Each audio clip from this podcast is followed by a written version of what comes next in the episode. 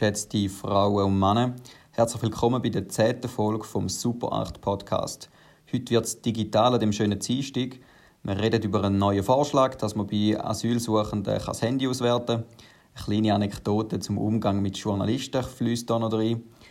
Dann haben wir etwas aus Europa, Datenschutzgrundverordnung. Das ist so ein EU-Gesetz, das auch in der Schweiz relevant wird. Und wir wollen schauen, wie die Schweiz mit dem umgeht. Und zum Schluss habe ich noch etwas aus St. Gallen. Da geht es um Videoüberwachung, dass man die Stadt kann sicher behalten kann, was da so läuft. Das erste ist ein Vorschlag, der ist äh, im Parlament eingereicht worden vom Gregor Rutz, von uns, von der SVP. Und zwar wird der Gregor Rutz mit seinem Vorschlag erreichen, dass man im Asylverfahren kann Handys auswerten von Leuten, die in die Schweiz kommen und sagen, sie wollen Asyl haben.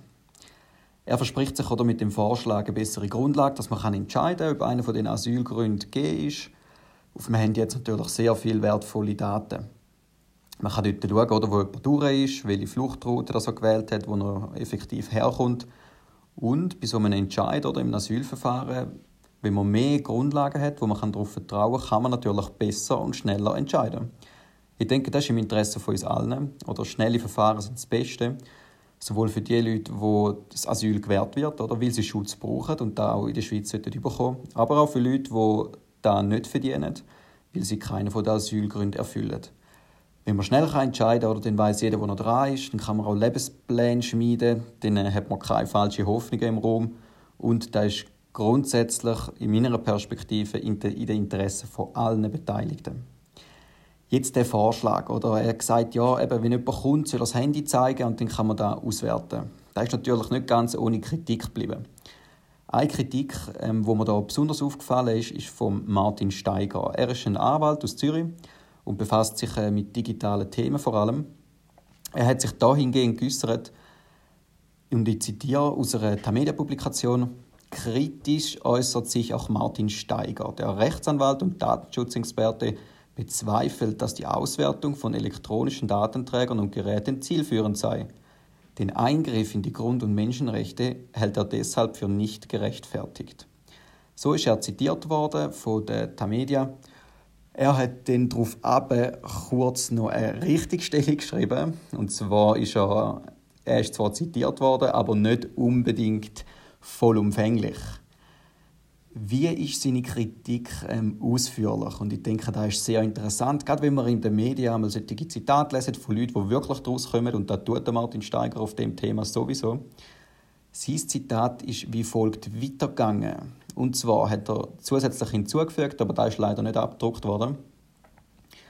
Eben zum Zusammenfassen, er sagt, er, also er äußert sich kritisch, weil er vor allem sich fragt, ob es zielführend sei und weil es halt gleich ein Eingriff in Grund- und Menschenrechte kann bedeuten, wenn man über das Handy anschaut. Für Asylsuchende, die keinen Zugriff auf ihre Daten ermöglichen wollen, wäre es einfach, den Zugriff zu verhindern, sagt Steiger. Sie könnten beispielsweise ein defektes oder gesäubertes Gerät vorlegen, auf den Verlust ihrer Geräte verweisen oder vorbringen, sie hätten das Passwort vergessen. Betroffen wäre damit laut Steiger just jene Asylsuchende, die sich gegen den Eingriff in ihre digitale Privatsphäre nicht wehren können oder wollen. Keine Lösung ist für Steiger ein Zwang zur Abgabe, wie ihn die SVP fordert. Der Eingriff in die Grund- und Menschenrechte wäre dann noch schwerwiegender. Asylsuchende, so Steiger, seien keinigte Beschuldigten in einem Strafverfahren. Die Position, oder, wo der Herr Rechtsanwalt Steiger da anbringt, ist nicht ganz unbegründet. Oder? Aus einer Datenschutzperspektive. Da heißt eben, dass jeder, der Daten hat und generiert, dass die ihm selber gehören, ist es natürlich durchaus nicht ganz ohne Problem. Oder wenn man jetzt jemanden ein bisschen dazu zwingt, könnte man schon auch sagen, um da sein Handy aufzumachen. Ihr kennt es vielleicht selber, oder? Ich meine, wem gibt es schon das Passwort zu eurem Handy? Ist etwas Privates, oder? Man muss sich durchaus fragen, ob man da jemanden dazu bewegen kann, mit auch ein bisschen Druck, oder dass er eben die Daten freigibt. Unsere Position ist da klar doch. Oder wenn jemand in die Schweiz kommt und Schutz sucht und wir wollen schauen, ob er den Schutz so quasi auch verdient hat, und die Verfahren sind sehr schwierig, oder sind, die kommen aus Ländern, wo es nicht wie bei uns klare Dokumente gibt. Und wenn man so einen Entscheid fällen will, man so gut wie möglich fällen. Und ja, doch, aus unserer Perspektive kann man es jemandem zumuten, oder, dass er mitwirkt in dem Verfahren und darum auch bereit ist, um sein Handy auswerten zu lassen. Dass man in dem Verfahren kann über den Tisch gezogen werden oder von jemandem, der vielleicht kriminelle Energie hat oder wo vielleicht ein Handy vorleitet, das nicht ihm ist, da ist natürlich bei jedem Gesetz eine Kritik. Oder? Ich meine, jedes Gesetz kann man irgendwie mit der nötigen kriminellen Energie natürlich umgehen. Aber es wäre einfach noch ein weiteres Instrument, oder wie man die Verfahren könnte verbessern und hoffentlich auch verschnellern. Wir sind gespannt, wie es weitergeht. Oder? Der, die parlamentarische Initiative ist mit großer Mehrheit äh, angenommen worden. Die einzigen, die dagegen sind, sind SP und Grüne. Der bürgerliche Block ist da zusammengestanden, also zusammen mit der FDP und mit der CVP haben wir da können das Gesetz durchbringen im Parlament. Auch in der Vernehmlassung oder bei so einem Gesetz fragt man auch immer Kantone, oder, was sie davon halten. Oder weil vielfach die Sachen, die der Bund entscheidet, die müssen schlussendlich Kantone ausbaden. Und bei dieser Vorlage besonders interessant ist, dass eben Kantone, 24 Kantone, haben diese Vorlage unterstützt. Also man sieht, das ist ein, das ist ein Vorschlag, der aus der Praxis kommt, der für Kantone gut ist und ich hoffe wirklich, oder, dass da durchkommt. Da wäre sicher gut, dass man die Verfahren kann verbessern, straffen und schneller durchziehen. Das zweite Thema, das wir haben, das kommt aus Europa. Europa hat eigentlich ein neues Datenschutzgesetz gemacht. Und bei solchen Sachen ist es immer so, oder wenn es Europa oder die EU sage jetzt mal, äh, macht, dann ähm, kommt die Schweiz unter Zugzwang, weil sie auch nachziehen müssen. In der Schweiz hat man dann äh, das Datenschutzgesetz neu gemacht und da macht man dann immer so, es muss ein bisschen ähnlich sein wie das von der EU, oder? Weil sie drohen uns dann einmal mit einer, man sagt immer sogenanntes Äquivalenzverfahren, habt ihr vielleicht schon gehört bei der Börse. Das heisst eigentlich, die EU sagt uns, schaut, wenn ihr ein Gesetz gleich macht wie wir, dann gibt es Nachteile. Oder dann geben wir euch die Äquivalenz nicht. Bei der Börse ist das recht hinaus bei der EU. Wir haben eigentlich recht vorwärts gemacht, oder, dass sie uns die Äquivalenz nicht gegeben haben und wir haben uns dann gleich mit unseren Nachbarn arrangiert. Ich bin gespannt, wie das bei der Datenschutzgrundverordnung ist. Oder das Gesetz an sich ist eines, das sicher den Datenschutz stärkt. Da sieht man sicher auch. Die guten Sachen hat man auch übernommen für die Schweizer Variante des Datenschutzgesetzes. Aber man hat auch ganz klar gesehen, dass wir einfach ein, ein anderes Verständnis haben und auch die Sachen ein bisschen anders regeln. Oder ich denke, bei der, bei der EU-Variante hat man da vor allem das ist ein Gesetz für große Firmen. Oder große Firmen haben da keine Mühe, um die grossen und schwierigen und auch durchsetzbaren Regeln mit denen können umgehen weil die haben auch Rechtsanwälte und so. Wenn man bei uns Gesetz macht, schaut man immer, dass es für die Leute auch einfach ist. Oder man kann nicht von jedem verlangen, dass er da ein halbes Use-Studium macht, bevor er eine Webseite aufschaltet. Und da ist für mich so ein bisschen der, der Kernpunkt oder von, von der Unterschied. Wir sind gespannt, wie das mit dieser Äquivalenz oder jetzt läuft, weil wir gleich ein bisschen etwas anderes sind wie Europa. Aber ich bin da grundsätzlich positiv, dass da gleich zu einem guten Ergebnis kommt.